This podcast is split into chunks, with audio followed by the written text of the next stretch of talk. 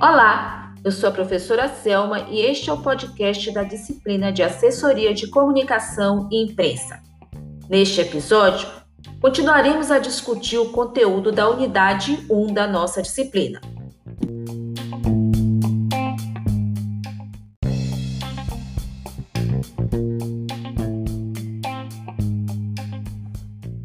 Episódio passado, nós falamos sobre as transformações que vêm ocorrendo na área da comunicação.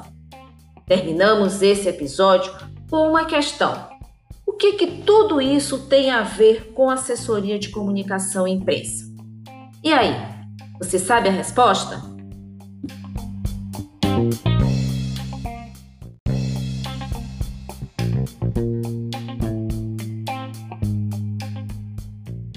Hoje observamos uma mudança no fluxo tradicional da comunicação, ou seja, saímos do foco da comunicação gerada pelos meios de comunicação e entramos no cenário da comunicação produzida e transmitida pelos indivíduos através dos seus próprios canais, como por exemplo as redes sociais. Essa mudança de posição impacta diretamente nas atividades das assessorias, uma vez que pode colocar em risco a imagem e a reputação de clientes, sejam eles empresas ou pessoas que busquem os trabalhos de uma assessoria.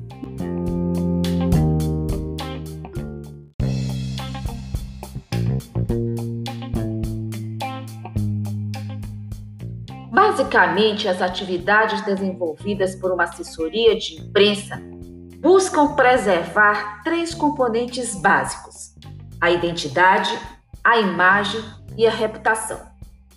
E o que significa cada um deles?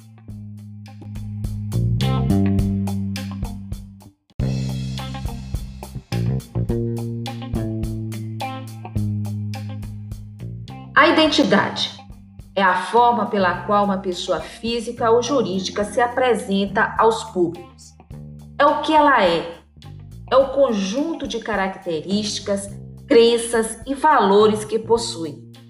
É seu DNA, é a sua essência. A identidade é transmitida através do nome, da logomarca, do lema, dos produtos, dos serviços, das peças criadas e comunicadas a uma grande variedade de públicos.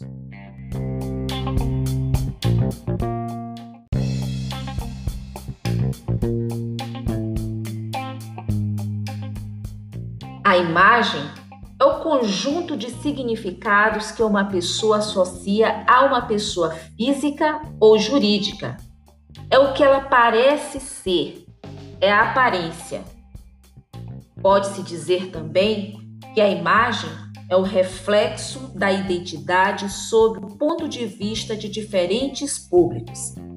Dependendo do público envolvido, uma pessoa física ou jurídica pode ter diversas imagens, positivas ou negativas.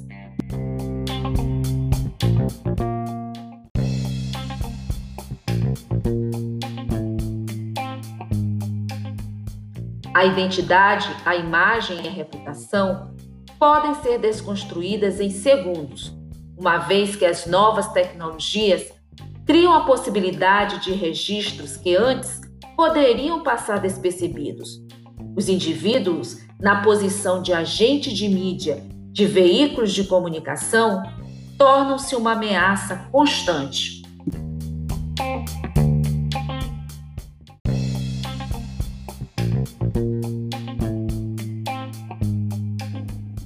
Nesse contexto, o que foi construído depois de muito esforço e dedicação pode ruir feito cartas em poucas horas, tal o poder das novas tecnologias de informação e comunicação disponíveis hoje para toda a sociedade. Nesse cenário, a comunicação precisa, mais do que nunca, ser feita de forma profissional.